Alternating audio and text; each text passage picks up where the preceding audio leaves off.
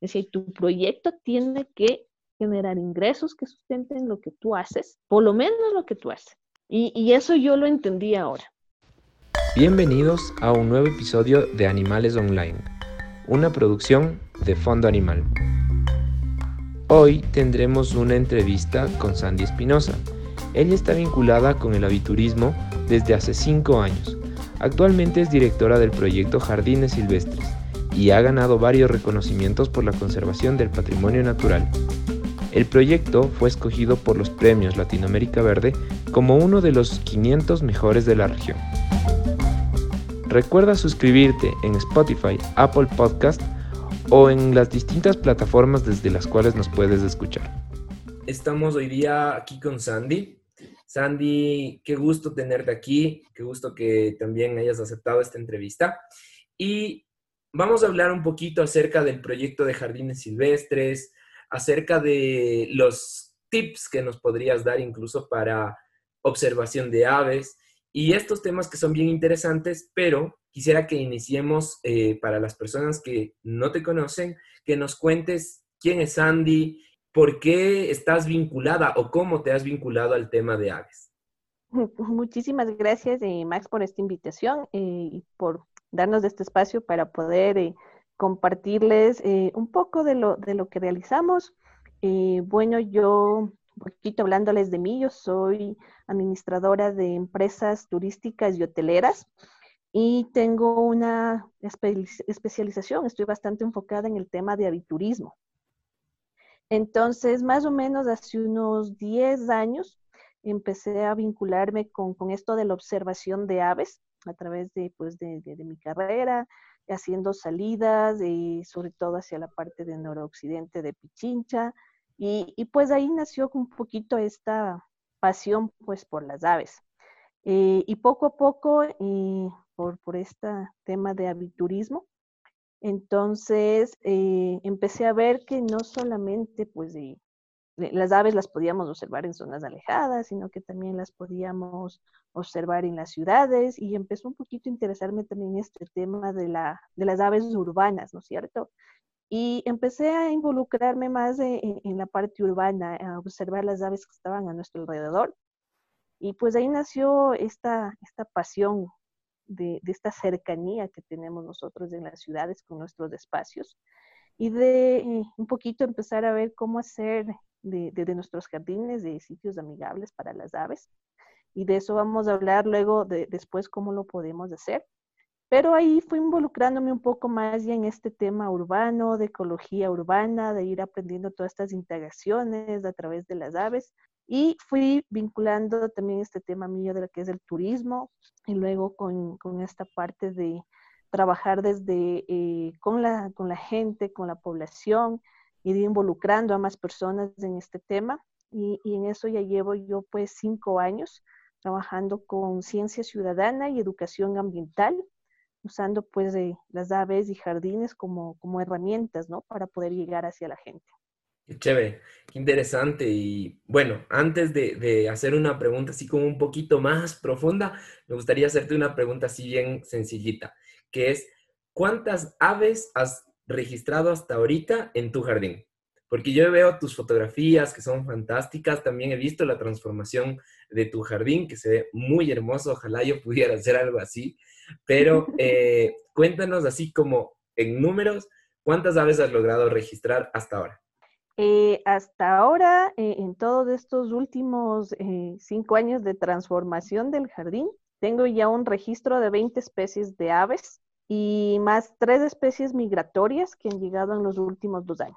¿Has visto como una evolución, digamos, desde cuando iniciaste hasta el momento actual como que los animales han ido aumentando o tal vez incluso por temas de tráfico, ruido, estos han ido reduciéndose. ¿Has visto algún cambio de ese tipo tal vez? Sí, realmente nosotros empezamos cuando, cuando yo empecé con, con esto, eh, hace unos cinco años que les comentaba, pues veíamos las cuatro especies más comunes que uno encuentra en la ciudad, que es el quinderrero, la tórtola, el mirlo, el gorrión. Y esas son las que siempre están ahí, ¿no? Siempre eh, van a llegar a estos espacios, los podemos ver por nuestras ventanas, los podemos ver en el balcón, pero sí, eh, con todo este cambio que empezamos a, hacer, con esta regeneración de este espacio y empezar a poner eh, plantas nativas, porque eso es sumamente importante. Empezamos a, investigar qué plantas las podríamos poner, cuáles son las interacciones, qué especies de plantas llaman qué, qué aves, porque no todas sirven para todo, dependiendo de lo que uno quiera ponerles. Y también ofreciéndoles espacios seguros, y colocando alimento, dependiendo de qué quieras atraer, eh, se les pone frutas como bananos, como pedacitos de papaya, se pone semillas, colocando agua. Entonces, hemos visto este incremento de, de, la edad. Entonces, eh, pasar de cuatro especies a 20 especies, entonces sí tienes esta medida de que sí se necesita estos espacios y que realmente estos espacios ya no son solamente unos espacios ornamentales. Los jardines dejan de pasar a ser estos sitios bonitos ornamentales, sino de pasar a ser elementos eh, que ayudan a las ciudades, no solo en temas ecológicos y climáticos, sino también para beneficio de las personas y de la fauna. Entonces, eh, creo que vamos por buen camino y, y las aves nos lo están diciendo. Claro, claro que sí, qué chévere. Bueno, ahora sí vamos un poquito ya más a profundidad. Cuéntanos de qué se trata este proyecto de jardines silvestres. Em, los detalles que tú creas convenientes para que también la gente entienda qué es esto de un jardín silvestre. O sea, hay un jardín que no es silvestre, por ejemplo, hay, un jardín tal vez urbano, sería el término, y cuál sería la diferencia. Eh, bueno, este tema de los jardines y de volvernos sitios amigables con las aves, pues esta es una iniciativa eh, que nace con Juan Manuel Carrión. Eh, él es ornitólogo y entonces él hace muchos años empezó a ponerles un poco de alimento a las aves, a ponerles agua y a darles sitios especiales para las aves. Entonces él empieza con esto a ver y un poco yo lo venía replicando también en el jardín de mi casa poco más sobre estas interacciones que tiene la fauna, sobre los beneficios de las áreas verdes en las ciudades, eh, empieza este cambio, ¿no? De tener el, el jardín normal que nosotros tenemos, que es un jardín ornamental, un jardín que está más enfocado y que toma más en cuenta al ser humano como su centro. Y en base a eso tú empiezas a generar estos jardines eh, que tienen una estructura en donde tú pones plantas que sí son muy llamativas, que florecen todo el tiempo, pero la mayoría son plantas introducidas. Entonces son plantas que ecológicamente no vuelven funcionales los sitios, sino solamente es un sitio decorativo, un sitio en que sí tú puedes compartir con tu familia, pero no hay ningún otro beneficio más que eh, tu gusto y tu satisfacción por tener este espacio. Ahí viene este salto a tener un jardín silvestre. El jardín silvestre lo que busca es darle espacio tanto a la flora como a la fauna. Y en este sentido, entonces, empezamos a tomar en cuenta la parte de, flora y hablar de las plantas nativas. Y en estos jardines se da mucha importancia a las plantas nativas y a las que existían antes en las zonas. Entonces, en ese sentido, empezamos un poco a buscar información sobre las plantas que hay en Quito, cuáles son las plantas nativas de Quito, pero sí nos topamos con algunas eh, cosas que no hay mucha información. No hay dónde fácilmente conseguir las plantas nativas porque no se las reproducen. Todavía tenemos esta, esta idea de que la planta nativa es una mala hierba, y la gente no quiere malas hierbas en sus jardines, quiere las plantas bonitas que, que decoren el jardín. Pero en eso también eh, trabajamos en, cambiar esta idea, ¿no? En enseñarles los beneficios de las plantas nativas y es ahí donde empezamos a dar espacio, ¿no cierto?, a la flora que existía antes. Y eh, gracias a las plantas nativas, estas como han evolucionado eh, durante mucho tiempo y muchos años, conjuntamente con los animales, empiezan a haber estas interacciones. Entonces tenemos aves, eh, tenemos un poco de otros polinizadores, insectos polinizadores, mariposas, abejas y abejorros, que van encontrando en estos sitios un refugio. Entonces, en esto se vuelve el jardín silvestre, ¿no es cierto? Un refugio para flora, para fauna, pero también eh, encontramos que hay beneficios para las personas. Muchas de estas plantas tienen usos medicinales, usos alimenticios, de los cuales nosotros también nos podemos beneficiar.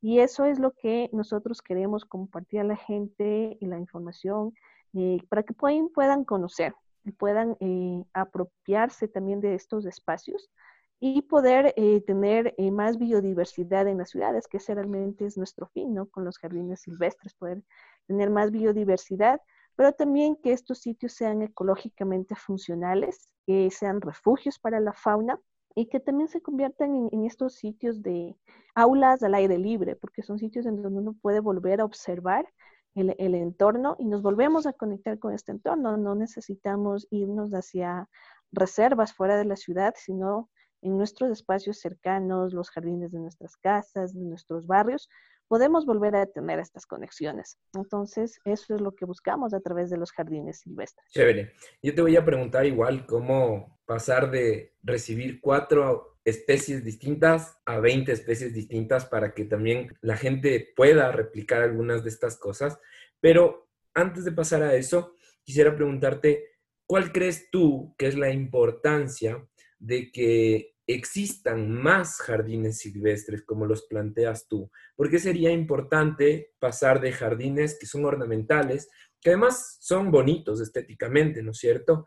Pero ¿cuál crees que sería la ciudad, eh, perdón, los beneficios para que lo replique más gente en toda la ciudad? Digamos, que no sean cosas aisladas, un esfuerzo aislado, sino que sean varias personas, varios espacios y quién sabe, todos los que tenemos jardines pudiéramos pasar a eso? Bueno, una de, los, eh, de las principales cosas que tomamos en cuenta es los recursos. Un jardín, eh, digámoslo de esta manera ornamental, ¿no es cierto?, en el que tú tienes muchas plantas introducidas, eh, necesita mucho más recursos, sobre todo agua. Estas plantas, como no están adaptadas al medio, tienes que frecuentemente regarlas. Muchas de las plantas que nosotros tenemos aquí en Quito son plantas que han venido de África, la mayoría, plantas que vienen de zonas más calientes. Vienes de Quito y, te encuentras con, con, una temperatura mucho más baja, a una altitud diferente, y son plantas que entonces van a necesitar más energía, van a necesitar más consumo de agua, pero también son plantas que van a estar eh, se van a exponer fácilmente a hongos, a plagas, y eh, muchas de estas plantas no tienen eh, un beneficio hacia la fauna porque no hay esta interacción, no se han desarrollado ellas, entonces no van a servir mucho si es que en el caso de los colibríes, que es lo que nos ha pasado, que la gente me dice, es que pongo muchas plantas en mi jardín y tengo muchas plantas de flores rojas y de flores amarillas, pero nunca vienen los colibríes. Y es que muchas de estas plantas no producen néctar pues obviamente no van a llegar los colibríes, ni va a llegar ningún otro. Entonces me dicen, pero es que siempre estoy con unos bichitos y toca eh, siempre echar insecticidas. Entonces, esto es lo que sucede con las plantas eh, introducidas, no así con las plantas nativas. Entonces, ahí un poquito vamos viendo eh, qué especies de plantas, las, hemos probado ya algunas especies, hemos visto qué especies son funcionales para estos espacios. Muchas de ellas las conocemos y una de las especies que, que nos funciona súper bien en los jardines es el mate. Y esta es una especie que la gente la conoce, pero la conoce por su propiedad medicinal, que es la que se venden en las hierbateras en los mercados, para hacer estas infusiones cuando tú tienes los, todos los niños, del sarpullido. A los niños cuando era pequeño, yo me acuerdo hasta ahora, mi abuelita cuando uno le daba sarpullido hacía hervir las hojas de matico y nos bañaba con esa agua. Es cicatrizante, entonces se conoce por eso el matico. Pero el matico es una especie de salvia, es una especie nativa de los Andes, y cuando está en flor, atrae a los colibríes. Les encanta a los colibríes la flor del matico, a los pinchaflores también. Entonces, eh, son especies que no se las conocía, ¿no es cierto?, para esto. Ahora ya lo sabemos y lo podemos tener en estos espacios. ¿Y eh, qué pasa con las plantas nativas? Consumen menos recursos, el agua no necesitas regalas todo el tiempo porque están adaptadas, ¿no es cierto?, al, al clima, están adaptadas a la altitud, están adaptadas a la zona en la que nosotros estamos. Es decir, que podríamos esperar, o sea, casi, casi que podríamos sembrarlas en nuestro patio y dejarlas ahí a que crezcan como puedan, porque como están adaptadas al clima, cuando llueva será propio, o sea, será bueno para ellos, será nutritiva para ellas. Y si es que no llueve, también la planta está adaptada para saber que habrá días de no lluvia, algo así más o menos. Exacto. Exacto, la mayoría de las plantas nativas funcionan así. Pero también, eh, entonces, vamos a tener menos consumo de recursos, menos agua utilizándose. Eh, vamos a tener menos casos de plagas usando las plantas nativas, ya que estas tienen unos insectos asociados que sirven de alimento para las aves. Y las aves son los mejores controladores de plagas que tienes. Entonces no vamos a tener que utilizar ni químicos ni, ni nada de insecticidas para poder mantener nuestras plantas sanas. Las plantas van a crecer sin ningún problema. Pero además eh, está esto, ¿no? Del uso medicinal. Podemos usar la planta para beneficio de nosotros, de las personas. Entonces, eh, eh, todas estas plantas nativas también las podemos mantener estéticamente en nuestro jardín silvestre, podemos mantenerlo estéticamente bonito. Y, y, en esto sí queremos hacer énfasis de que las plantas nativas no son malas hierbas. Y eso es lo que la gente dice, es que yo no quiero malas hierbas en mi, en mi jardín. No son malas hierbas, y eh, lo que nos falta es esta información, nos falta conocer un poco más sobre, sobre estas plantas y cuáles son sus beneficios. Y eh, al ir cambiando, vamos a ir viendo también todo, cómo va mejorando, ¿no es cierto?, todo nuestro, nuestro espacio verde en las ciudades. Entonces, si nosotros podemos lograr que eh, pequeños jardines podamos tener en varios sitios de la ciudad, vamos a poder tener un corredor a lo largo de las ciudades que eh, va a beneficiar tanto a nivel climático como a nivel ecológico, pero también para las personas, va a mejorar la calidad de vida de las personas. Entonces yo digo, yo me imagino, ¿no? Si, si en el pequeño espacito que tengo, que es como una islita en la, en la, en la mitad de una zona súper urbana, empezamos nosotros a tener así nomás islitas chiquitas, chiquitas a lo largo de toda la ciudad y poder tener estos corredores, vamos a poder tener esta conexión hacia los parques que tenemos en las ciudades, hacia las quebradas que tenemos en Quito y pasaría pues hacia la parte de lo que tenemos las reservas, ¿no? Entonces imagínate crear esta conectividad, crear esta red desde la ciudad hacia la parte externa. Entonces esto es una red, ¿no es cierto? Es una red de, de biodiversidad que se va creando en la ciudad. Chévere. Ahora sí, vamos a pasar un poquito más a los, bueno, estamos ahí en un punto intermedio entre animales y plantas. Y te voy a pedir así que nos vayas enumerando algunas plantitas que podrían ser beneficiosas para las aves. Y claro, si es que es posible que nos digas, a ver, esta salvia, como mencionaste, es buena para los colibríes. Para que la gente también eh, escuche la plantita, pero además conozca qué ave podría llegar a su jardín por estas plantas. Mm, ya, teníamos el matico, que les explicaba el caso del matico. Este es de una especie de salvia. Sobre todo la familia de las salvias. La familia de las salvias son muy apetecidas por los colibríes y de esta vamos a encontrar mucho. Tenemos otra que es la salvia rosada, que esa también tiene una floración muy bonita, es muy parecida a la salvia de Quito. Eh, entonces, esta también va a traer, si, si ustedes gustan tener en, sus jardines colibríes, va a traer colibríes, va a traer pinchaflores, pero también va a traer otras especies como el piconono cinereo, que es una ave pequeñita, más chiquita que el gorrión. Los gorriones también van a llegar ahí, eh, porque come unos insectos pequeñitos que están asociados a estas plantas. Entonces, hay algunas aves insectívoras que también van a llegar a alimentarse de esta planta. Luego tenemos otra que se llama lluvia de estrellas, que también sirve para, estas aves. ahora tenemos el, la, ¿cómo es? La uvilla, que antes era muy común en los jardines de Quito, que la conocemos muy bien para las preparaciones nosotros en la cocina. Muy Pero la uvilla, sí, y es bien rica y además que tiene sus propiedades medicinales, pero la uvilla es un imán para los guirachuros. Entonces, si uno quiere tener estas aves en la ciudad, estas aves que eh, se las ve cada vez menos en las ciudades, se las ve un poco más hacia los parques. Si nosotros sembramos uvillas, van a empezar a llegar los guirachuros. Les gusta bastante las uvillas a los guirachuros. Eh, tenemos otras plantas como la mora, ¿no es cierto? La mora de Castilla, que es la mora de Quito, eh, que también la podemos usar nosotros y se utiliza mucho en la, en la gastronomía pero esta también va a servir de alimento para otras especies de aves que son fructívoras, entonces se alimentan de frutos. Pues vamos a tener tangaras, también va a poder llegar el mirlo. Entonces, dependiendo qué es lo que queramos, hay una diversidad de plantas que las podemos eh, poner. De tipo arbustivo, que es lo que nosotros estamos trabajando en estos espacios, ¿no es cierto? Crear este estrato medio. Porque árboles ya tenemos en la ciudad, tenemos el arbolado urbano, pero nos falta tener estos estratos eh, a nivel medio, y para eso es lo que buscamos nosotros, que los jardines puedan tener eh, eh, esta parte. En jardines un poco más grandes podemos también tener unos árboles de tamaño mediano, como son el cholán y el yalomán, estos sí atraen colibríes, pinchaflores, atraen aves insectívoras y eh, también tienen sus propiedades que las podemos utilizar. En cuanto a lo que son propiedades medicinales, eso sí, uno lo, trabajamos un poco con cuidado, porque si bien eh, el uso medicinal de las plantas a unas personas les, va bien, a otras personas no les va bien, entonces eso eh, lo tratamos de básicamente eh, lo más común que se utiliza de estas plantas para evitar también tener problemas. Chévere, entonces casi podríamos decir que incluso si yo quisiera ver eh, aves como las tangaras, que son como muy vistosas, muy coloridas también, yo podría elegir qué planta sembrar. O sea, es incluso muy práctico, ¿no es cierto? Si tengo afinidad a un ave, eh, los colibríes, por ejemplo, que mencionas tú, en lugar de colocar un bebedero, voy a sembrar unas dos o tres especies distintas de plantas y lo que voy a tener es colibríes.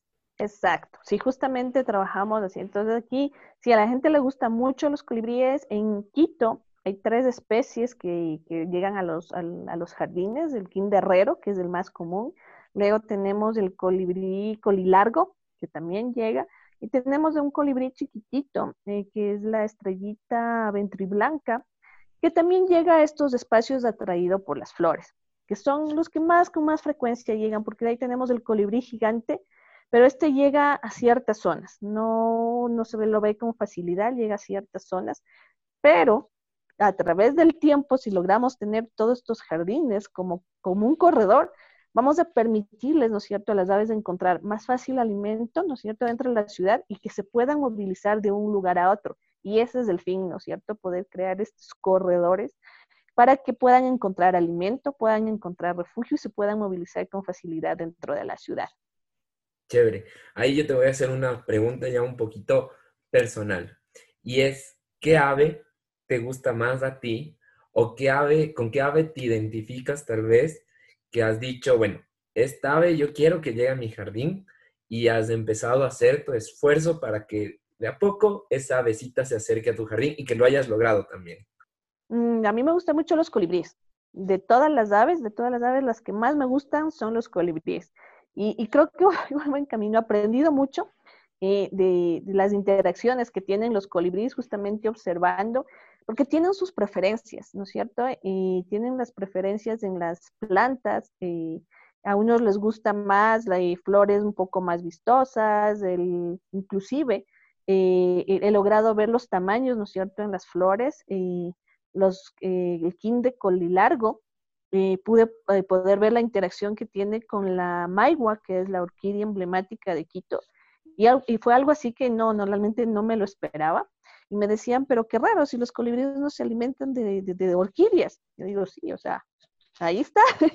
Logré tomar unas fotos. Entonces, mucho, mucho uno también va eh, en esta parte de la observación, ¿no? Y va entendiéndoles y, y, a través de la observación uno entiende que cada ave tiene su, su carácter. ¿no es cierto? Y, un, un poquito empieza como que, yo les digo que se convierten en los vecinos de alados y empieza también a conocerles, a saber qué les gusta, a saber, eh, eh, esto también, las las tangaras son muy nerviosas, no se acercan con facilidad a los, a los sitios, pero como que se va desarrollando como esta relación un poquito ya más directa con las aves, y, creo que también eh, en ese sentido se va creando una confianza, porque yo creo que sí que las aves un poquito también van viendo que eh, uno no les quiere hacer daño, ¿no? Sino que hay esto. Un sitio seguro en tu hogar. Exacto. Entonces van llegando eh, y yo lo he visto y, lo he podido ver que ya no, no se asustan, uno a veces ya se queda más cerquita o está por ahí poniéndoles la comida y ya se quedan, no se espantan se quedan ahí. Entonces se va creando una relación y también se va creando una conciencia de que nosotros como seres humanos somos parte, ¿no es cierto? Parte de este entorno, no, no somos los dueños, sino que también estamos aquí compartiendo el espacio y que es para beneficios de todos, ¿no es cierto? Las áreas de verdes es, beneficio para todos. Y pensar también, no solo en, lo que nosotros queremos, no solo en lo que nos gusta, sino que los jardines también eh, son necesitados, ¿no es cierto? Para la fauna, para las aves, para insectos polinizadores, y les estamos brindando también a ellos estos espacios, así como nosotros nos beneficiamos de la naturaleza, podemos ayudar, podemos devolver a la naturaleza lo que ellos nos da. Enseguida volvemos con la entrevista, pero antes queremos recordarte que en www.fondoanimal.com encontrarás varios proyectos de fauna urbana y silvestre. Visita la página y elige a quién quieres ayudar hoy. Antes de, estar haciendo esta entrevista me comentaste y ahorita que mencionas a los vecinos al lado, quisiera hablar un poquito acerca de los vecinos no alados. Cuéntame, ¿cómo, cómo te ha ido también en esta experiencia de compartir lo que son jardines silvestres con tanto con tus vecinos, con estos datitos que me mencionabas, que me parecieron bien curiosos, pero también con la gente en general. ¿Cómo ves que la ciudadanía percibe este proyecto eh, y qué nivel de compromiso también has visto en eso? Nosotros, bueno, eh, sí hemos visto eh, este interés, ¿no es cierto? Este interés por la, por la gente en las ciudades. Creo que es más la gente que tiene esta afinidad por, por tener, ¿no es cierto?, a las aves, y, más nos enfocamos en el tema de las aves, porque creo que a, lo largo de, durante miles de años, el ser humano lleva una relación directa con las aves. nosotros tenemos esta relación desde que encontramos en ellas alimentación, desde que a través de sus plumas eh, en, muchas de comunidades lo utilizan para su vestimenta, pero también esta connotación con las aves eh, de esta cosmovisión en muchas culturas. Entonces nuestra relación con las aves viene desde hace muchos años y creo que es mucho más eh, fácil llegar a la gente con el tema de aves que con otra, hablando de otros temas en jardines como insectos, como mamíferos o como anfibios o reptiles que también se benefician de estos espacios. Entonces, básicamente nos centramos en las aves eh, por sus colores, por sus cantos que llaman mucho la atención de las personas. Entonces, eh, sí hay más gente que, que sí le gusta que las aves lleguen a sus jardines, pero también nos hemos topado con personas que realmente eh, no quieren nada, ¿ya? Y solo les gusta su jardín de césped, césped bien cortadito y no quieren nada en sus jardines y que nada de las aves porque les ensucian los jardines y no quieren plantas porque les dañan su, su césped estético, también lo hay. Pero también eh, vamos encontrando esta parte de que hay que entender que, que, que esa es, ¿no es cierto?, su perspectiva de cómo tener un lugar en la ciudad. Pero ahí eh, lo que nosotros trabajamos mucho es en crear esta concientización de las personas de las áreas verdes cuáles son los beneficios que, tienen una ciudad y que tenemos nosotros la necesidad de tener áreas verdes en las ciudades. Y, eh, y, eso es lo que nosotros un poquito les, les contamos que pasa en Quito. Y en Quito nosotros tenemos unos datos eh, que anualmente se pierden más de 1.700 hectáreas de vegetación nativa. Y el uso de suelo se está cambiando por nuevas urbanizaciones. Entonces, si nosotros vamos a ver mucho en Quito, hay zonas que no tienen nada de verde, es todo gris. Y eso lo podemos ver más fácilmente en, los mapas o cuando uno está en las partes altas, en las faldas del Pichincha, logramos ver unos puntitos verdes en un montón de espacio gris. Y eso sí, sí está afectando, afecta la calidad del aire, afecta la temperatura. De hecho, eh, de, lo que sabemos, en Quito ha aumentado en los últimos años 1.2 grados la temperatura de la ciudad y lo hemos sentido. Hemos sentido el año pasado eh, cómo llegamos a 26 grados en Quito al mediodía. Lo estamos sintiendo ahora que supuestamente estamos en verano, pero llevamos una semana de aguaceros torrenciales y de temperaturas sumamente bajas. Y esto es parte por la falta de espacios verdes. ¿sí? Eh, entonces ahí va la, de crear esta conciencia de la necesidad de tener más espacios verdes en las ciudades por eh, beneficio de las personas. Ahora también vamos al tema de la fauna. Porque Quito es una ciudad que sí es biodiversa, pero las personas no, no nos fijamos. Y eso nos pasa mucho, y eso me pasaba a mí.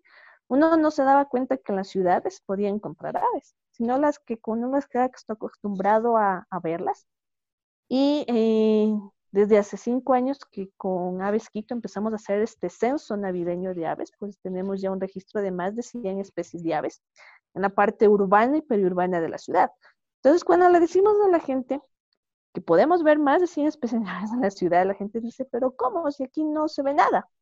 Y es eso, ¿no? La parte de la observación, de empezar a, prestar más atención al, al entorno, porque este ritmo de vida que lo llevamos tan acelerado, y no nos permite. Y a veces estamos, y nos ha pasado a veces en el reservorio de Cumbayá, que hemos hecho las salidas de observación y que la gente nos ve como bichos raros, ¿no? Y nos dice, ¿ustedes qué hacen? Nosotros estamos viendo aves. No sé, pero sí que no se ve nada. Y resulta que ahí se encuentran los patos y que en temporada migratoria eh, se ven hasta bandadas de 200 individuos, ¿no es cierto? Y, y, la gente dice, pero no vemos nada y les mostramos las aves que están ahí y dicen, cierto, o sea, yo vengo todos los días de acá y realmente no me he fijado. Claro. Y están ahí. Entonces, esa, esa parte también es de este vínculo, ¿no es cierto? Que, y, y, esta creencia de que tú para poder vincularte a la naturaleza, de para poder tener esta conexión, tienes que irte a una reserva. ¿Ya? Qué importante, qué importante ahorita, justo lo que tú estás mencionando, porque estamos en una época en la que además no podemos desplazarnos mucho, ¿no es cierto? Y perdón por haberte ahí cortado, pero seguro va por ahí tu idea, ¿no es cierto? Que no es necesario desplazarte tanto para ver, por ejemplo, esta biodiversidad. Sí, justamente eh, es eso a lo, que, a lo que volvemos, ¿no? Que las ciudades son ecosistemas y ecosistemas con biodiversidad. Y en el caso nosotros de Quito, eh, podemos decir que sí es una ciudad biodiversa eh, y lo mostramos, ¿no es cierto? Cuando empezamos con la gente, invitarle a salir. Pero ¿a dónde salimos? Al parque, a los parques, a los parques de sitios que lo tenemos sumamente cerca eh, de nosotros, de fácil acceso, pero que cuando vamos, eh, realmente el parque para qué es utilizado para hacer deporte, para seguir el fin de semana, pero no nos tomamos el tiempo de ver, o sea, de prestar atención, porque vemos pero no observamos. Entonces, el parque y, y asimismo los parques de los barrios. Y, en esta temporada que sí nos ha tocado estar, eh, pues, encerrados por el tema de, del COVID, ha servido mucho para que la gente eh, preste más atención a los jardines y desde los balcones, desde las ventanas, y justamente nosotros nos sumamos a un programa durante esta época que decía Aves desde casa. Y la idea de motivar a las personas que durante eh, el confinamiento vean por sus ventanas, vean por sus balcones. Si tenían jardines, salgan a sus jardines y, y miren, miren en su jardín lo que había en su sitio mucho más cercano y fue una experiencia muy bonita porque la gente empezó a decir, no, sí, es que cierto ha sido, yo ahora vi el colibrí, ahora vi el, el gorrión y, y, por ahí, claro, empezamos un poco a compartirles información de que aves se podían ver. Y la gente nos empezó a decir, cierto, sí las vemos, sí han estado aquí. Entonces creo que eh, esa parte de la conexión la podemos empezar a vivir desde nuestros espacios cercanos, desde nuestros jardines, empezar, y yo le digo, no tiene que empezar desde de su sitio, desde su casa, a conocer, llamar lo que tenemos y poder empoderar, ¿no es cierto?, a la, a la, gente sobre lo que tenemos, sobre nuestro patrimonio. Y esto lo logramos a través del conocimiento. Si no conocemos, realmente no podemos valorar lo que tenemos y no podemos cuidar. Chévere. Ahí cuéntame, tal vez así, eh, si es que has tenido alguna anécdota con, con un ave, con alguna especie o con varias puede ser también, pero alguna anécdota de algo que realmente no esperabas que suceda y que ha sucedido en este tiempo que has estado ya involucrándote en un proyecto, ¿no? Como este de crear jardines silvestres y motivar también a la gente a que existan estos espacios para las aves. Tuve una experiencia muy, muy bonita en el conjunto donde vivo. Eh, empezaron a llegar eh, varias especies de rapaces. Empezamos a recibir halcones peregrinos, el gavilán de Harris, eh, el quilico, que es el halcón más pequeño de la ciudad, a un árbol seco que hay en la parte de atrás de donde vivo. Entonces, eh, siempre empezaba a hacer los registros, ¿no? Cada vez que lo veía, yo me iba con la cámara de fotos, de hacer las fotos, de hacer los videos, y cada los vecinos me decían, ¿y qué, qué, qué veo, no? Entonces yo les mostraba que veíamos el halcón. Y entonces empezaron también ellos cada vez a verles. Entonces, cuando venía el halcón, me decían, es que hay que avisarle, hay que avisarle a la, niña de los pájaros, me decían los vecinos, los, las personas mayores. Llámenle a la niña de los pájaros que ya llegó. Entonces, eh, eh, fue una experiencia bonita porque eran los niños pequeñitos que decían, es que sí, viene, y es que en nuestra casa nos quedan todas las plumas, y empezaron a recolectar las plumas de lo que les caía, claro, de lo que se comía sus presas, no les despluman y todo les caía en el jardín de uno de los vecinos. Entonces ellos también empezaron a hacer su recolección de sus plumas. Los niños también por ahí se animaron a que les compren unos binoculares y, y empezaban a ver cuando llegaban y cada vez que llegaban y me avisaban y me decían es que hoy estuvo aquí, no ha venido, que será que no viene. Entonces fue una experiencia bien bonita Y, y, hasta ahora, ¿no? Entonces ya ellos ya saben, la gente un poquito ya empezó a reconocerles cuáles son los que llegan, cuándo no llegan. Y ahora me dicen, ¿por qué será que no ha venido? Creo que ya no encuentra más comida, ¿no? Me dicen, ¿y qué le podemos poner para que vuelva el halcón? Yo le digo, no, pues no podemos poner nada. Esas son aves sumamente grandes que se alimentan de aves más pequeñas, que se alimentan de ratones, pero es bueno que estén por aquí. Entonces también eh, se empezó a crear esta conciencia de que sobre todo las aves rapaces, la gente les tiene miedo a las aves rapaces, de que sí es un beneficio, porque controlan las plagas, y entonces, claro, ¿no? Empezó también esta parte de que, bueno que tengamos árboles, qué bueno que tengamos espacios verdes pequeñitos cerca de nosotros, porque también están estas aves. Entonces, eh, fue una de las experiencias creo que más bonitas que he tenido con los vecinos. Entonces, ya también ellos ahora también me dicen, y bueno, ¿y qué más les podemos poner para que lleguen, no? Entonces, ya cada vez entre los vecinos hay más gente que también está arreglando su jardincito y les ponen las frutas y les ponen las semillas y vienen y me cuentan que ha llegado tal ave, que ha llegado la otra. Y entonces se va regando, ¿no? Como esta, esta pasión que uno tiene, se va contagiando a la gente. Y en esa parte creo que estamos trabajando en, lo que es educación ambiental con, con, los niños, pero no solo niños, sino jóvenes, con personas de la tercera edad, que también poco a poco se están involucrando. Qué lindo, qué bonito.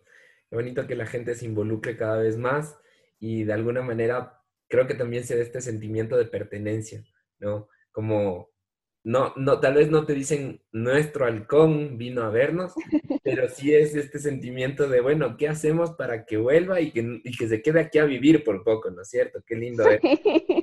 Qué chévere, qué bonito. Ahí, eh, un poquito para, para, ir cerrando, me gustaría preguntarte, em, digamos, eh, tu hijo, ¿no es cierto? Si él estuviera también involucrándose, ya un poquito más grande, involucrándose en un proyecto similar al que tú estás haciendo, tal vez no con aves, tal vez no con jardines, pero un proyecto muy similar, ¿qué consejo te gustaría darle en base a tu experiencia? ¿no? Y esto te pregunto porque la intención es que mucha gente que está escuchando esto, esperamos que también ellos estén en un camino de involucrarse en este tipo de proyectos que a veces son difíciles, que a veces son complicados, a veces toman mucho tiempo también. Y bueno, ahí tal vez tú, ya digo, tal vez poniendo un poco mejor a tu hijo como un ejemplo, ¿qué consejo te gustaría darle con la experiencia que has recibido? Yo lo que, y, lo que siempre yo a él eh, le aconsejo y le, y le digo es que hay que respetar, ¿no es cierto? Hay que respetar todas las formas de vida y que, eh, y que siempre tome en cuenta que nosotros somos parte de este entorno, no somos los dueños y no estamos aquí solamente eh, para consumir, sino que necesitamos eh, poder tratar de vivir en armonía. Y si nosotros tenemos nuestro espacio, le damos nuestro espacio a la naturaleza, cuidamos de ella, también nos vamos a beneficiar nosotros, también vamos a estar bien nosotros, porque si la naturaleza está bien, nosotros estamos bien. Y, creo que eso es lo, el consejo que yo no solo a mi hijo le daría, sino le daría a todos los niños. Y es esto de que la cuidemos, cuidemos a la naturaleza. Y, como les digo, si la naturaleza está bien, nosotros podemos estar bien y, y, tenemos espacio para todos. Y creo que todos podemos estar en estos, en las ciudades y poder vivir en armonía entre todos. Qué bien. Cuéntanos ya finalizando, si es que la gente quisiera tener un jardín silvestre, si quisiera recibir algún consejo, ¿cómo pueden encontrarte a ti o cómo pueden encontrar al proyecto para ponerse en contacto y también ellos empezar a desarrollar estos jardines y atraer aves y más biodiversidad? Bueno, nosotros tenemos eh, tanto en Facebook como en Instagram y en Twitter. Nos pueden encontrar como Jardines Silvestres. Estamos ya trabajando también en nuestra página web, donde van a encontrar más fácilmente también información sobre estos espacios. Esperamos ya eh, para finales de julio poder tener la lista, la página web.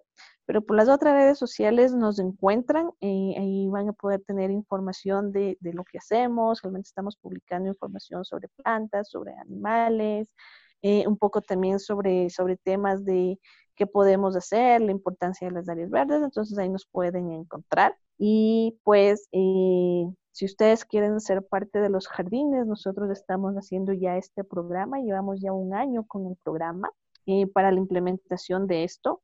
y esto para ser parte del programa uno tiene que hacer una inscripción, ¿no es cierto? Una, nosotros lo manejamos como una membresía anual.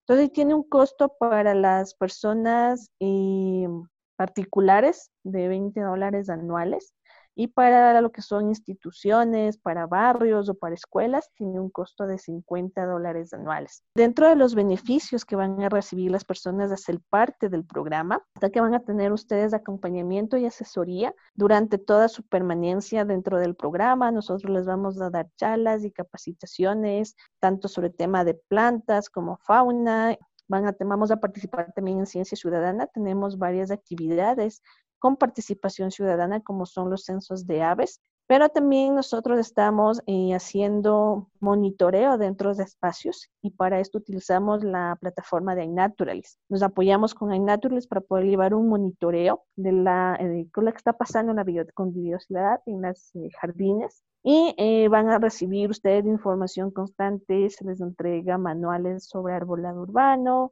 sobre plantas nativas, pero también al finalizar el año, que es lo que nosotros hemos visto, el tiempo en que necesitan los espacios para poder tener este cambio, eh, se les entrega una certificación. nosotros lo que estamos haciendo ahora es certificando estos espacios como jardines silvestres. Entonces, esta certificación es avalada por la Universidad San Francisco de Quito y por el colectivo Aves Quito. Qué bien, qué bien. Felicitaciones, Sandy, por ese trabajo que están realizando. Avísame también cuando ya esté lista su página para nosotros poderlo compartir en redes. Y de igual forma vamos a poner tus contactos cuando pongamos esta entrevista. Eh, vamos a colocar ahí en la descripción. Te agradezco muchísimo. Eh, me emociona escuchar también todo lo que en lo que están trabajando y, y espero que también de a poco la gente con, esta cuarentena que hemos vivido eh, sientan, ¿no? Lo necesario que es estar en contacto con la, con la naturaleza y también estar en equilibrio. No solo contactarse, sino además estar en equilibrio para poder convivir mejor. Sí, eso justamente es la meta, ¿no? Ojalá y pues este, este sueño de tener muchos jardincitos lo logramos cumplir y muchísimas gracias, Mar, muchísimas gracias a Fondo Animal. Ya saben, pues aquí estamos por cualquier duda, cualquier información adicional que necesiten, contáctenos de nuestras redes. Chévere, nos vemos. Muchas gracias por haber llegado hasta el final de este episodio. Recuerda que los animales te necesitan. Comparte este podcast para poder llegar a más personas. Hasta la próxima semana.